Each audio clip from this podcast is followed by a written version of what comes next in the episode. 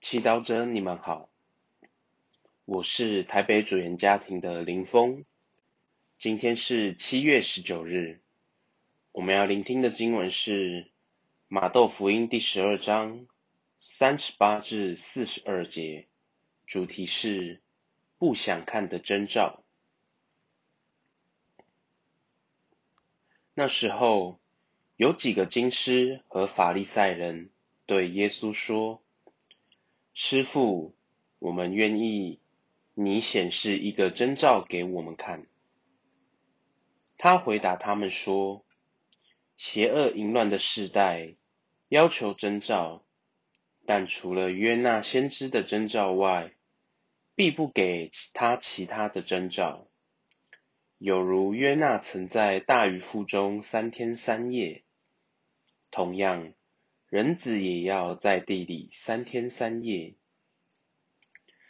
尼尼为人在审判时，将同这一代人起来，定他们的罪，因为尼尼为人因了约纳的宣讲而悔改了。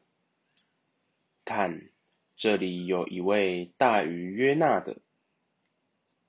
南方的女王在审判时。将同这一代人起来，而定他们的罪，因为他从地极而来，听萨罗满的智慧。看，这里有一位大于萨罗满的。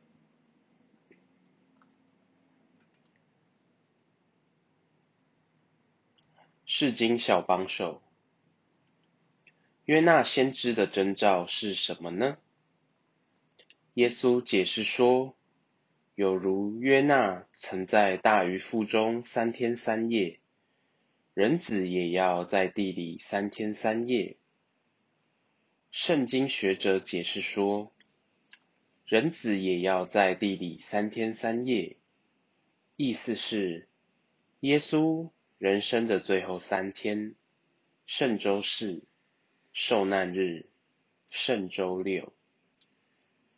在耶路撒冷受难和死亡的日子，为什么当领袖们要求征兆，耶稣却不提醒，说他曾做许多厉害的事迹，而是要他们看他的受难和死亡呢？这段福音的核心是判断，犹太人的领袖将被外邦人尼尼为人。和南方的女王审判，说他们有罪。为什么呢？他们虽然看见了许多奇迹，看见了耶稣的言行，但却不愿开放去接受耶稣，反而一再要求耶稣满足他们的标准。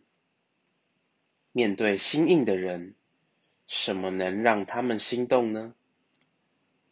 耶稣应该是想破头了，终于想说，可能他们看到他谦虚的受苦受难，他们会悔改，就像罗马百夫长看到耶稣如何死，便说：“这人真是天主子。”曾经有一位教友分享说。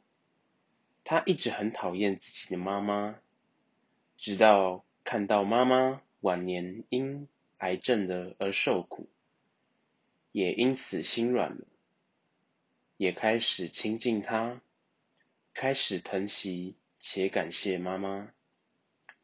耶稣最后的福传，就是用自己的不足来传福音，来改变人心。那我们也可以效法他。当我们觉得自己不够好，仍可以继续用接纳一切的态度，来对温柔对待自己和身边的人。这样去包容自己的不足，不但不丢脸，反而能改变身边人对我们的态度，能传出谦虚中的真爱。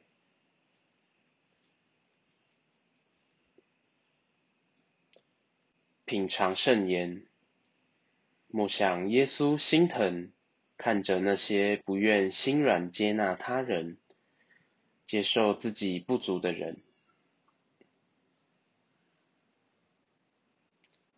活出圣言，体会到自己或他人的不足或限制时，是否能温柔地对待自己呢？全心祈祷，温柔的主耶稣，你用苦难软化我们的心，求让我不再心硬而远离你。